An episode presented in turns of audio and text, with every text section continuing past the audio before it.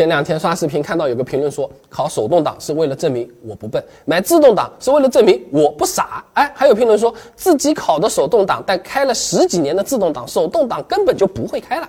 那反正开的都是自动挡，为什么很多朋友考驾照还是要再考那个手动呢？哎，第一种情况，考手动挡啊，想的是学完之后至少能多开一种车型，给自己留条后路啊。那万一哪天找不到工作了，还能去开开小货车当当司机嘞，想法很美好。实际上这条后路大概率行不通的啊。这份报告你看一下，跑货运的车其实还是以重型货车为主的，蓝牌的轻型货车和轻微型货车加起来占比还不到百分之十五嘞。换句话说，你真的想去跑货运？C 一肯定不够了，更何况啊，现在很多面包车都是自动挡的电车了，C 二一样也能开。哎，你就当个专职司机给老板开车行不行？从招聘需求来看啊，专职司机一般呢确实是要求有 C 一驾照的，但还有其他要求啊，比如说什么驾驶经验要多少，哎，相关的工作经验要多少，也不是你有个 C 一驾照。这就可以的啊。那除了给自己留条后路，还有些朋友啊，选择考手动挡的是为了省钱啊。好多举个例子啊，大部分驾校都是 C 二比 C 一贵的，少的呢相差个五六百，多的呢真的相差一千块钱都有。一千块钱不是钱吗？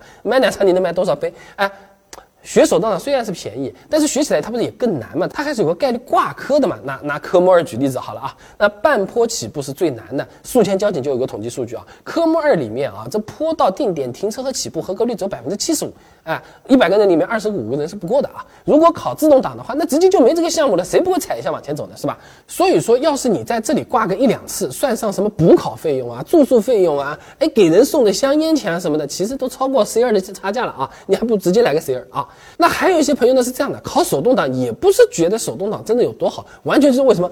争口气啊！网上一直有这么个鄙视链的，考自动挡的那没有一点技术含量的，开车技术差的嘛才会去考这个自动挡的嘛。考驾校的时候也会想着，我要是考个 C 二，会不会被周围的亲戚朋友调侃啊？为了争口气，我也得考个 C 一嘛，是不是？呃，总之啊，就是有点不好意思去考 C 二的那种感觉啊。呃，那会有这种所谓的优越感，其实还是因为手动挡学起来它更久，考试项目更多，操作更复杂，等考完拿到驾照就会有一种。我更厉害的感觉嘛，对不对？那你和打游戏打副本一样的，别人通关都是简单难度的，我是地狱难度通关的。你看啊，我地狱难度通关的，呃呃，就是这种优越感啊。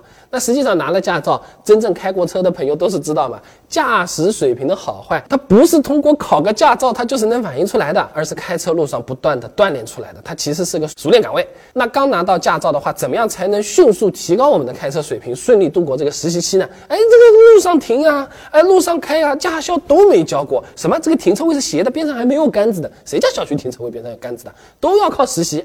实习期内有哪些需要注意的？哎，有些朋友驾照考了好几年不。开车嘛，他为什么不开车？是不是心态有问题？最后再想开，会不会已经不会开了？哎，这些视频以前都讲过啊。哎，感兴趣的朋友不妨点我头像进主页，搜索“驾照”两个字，现成的视频现在就可以看。